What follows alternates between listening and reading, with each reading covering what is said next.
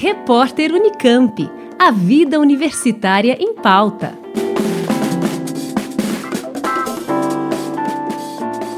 Há 110 anos, a primeira mulher da história ganhou o Prêmio Nobel de Química. Marie Curie, cientista polonesa, é considerada uma das mulheres mais influentes da história, sendo pioneira nos campos da física e da química, com a descoberta dos elementos rádio e polônio. Como forma de comemorar os seus feitos, o projeto Meninas e Mulheres nas Ciências da Universidade Federal do Paraná criou um livro de passatempos que foi inteiramente dedicado aos feitos de Curie. A professora e pesquisadora Clarice Dias Brito do Amaral, uma das autoras do livro, fala mais sobre como surgiu a ideia da homenagem. A ideia de desenvolver esse livreto de passatempos sobre Marie Curie veio de um convite da professora Camila Silveira, que é a coordenadora do projeto de extensão Meninas e Mulheres nas Ciências.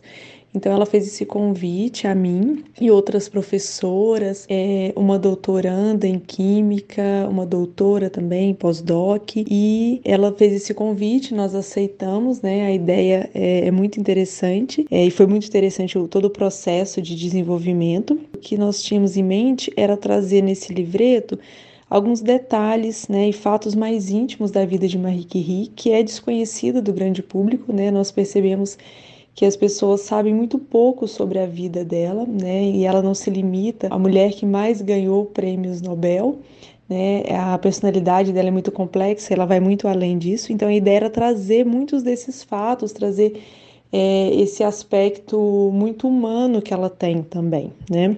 A obra retrata aspectos da vida da cientista, indo da sua infância na Polônia, a sua ida a Paris para se formar, até o seu legado que ainda marca a humanidade. É, eu acredito que a memória de Marie Curie né, e seu legado é, inspira influencia qualquer pessoa que seja apaixonada por ciência, seja ela mulher ou homem. Para as mulheres, a Marie Curie é uma inspiração ainda maior porque ela enfrentou muitas dificuldades para fazer o que ela amava, que era ciência.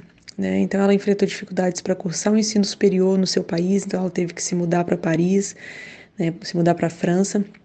Enfrentou dificuldades para ser reconhecida pelos feitos brilhantes que ela fez, em muitos momentos ficando à margem dos homens com quem ela trabalhava, né? É, então foram muitas dificuldades para que a, que a humanidade, né, de forma geral, reconhecesse o seu brilhantismo, né, e tudo que ela fez. É, então acho que para as mulheres ela deixa esse legado de força, de luta, né, de das dificuldades que ela teve que enfrentar.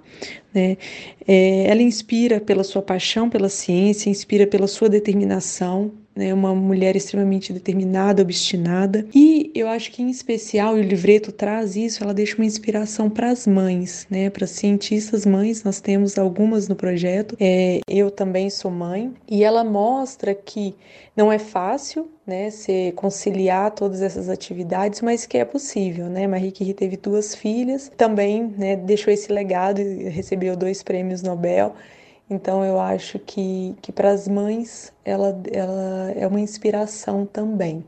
O livro de passatempos é de acesso gratuito e pode ser encontrado no site do projeto www.meninas e mulheres nas ciências ufpr.blogspot.com.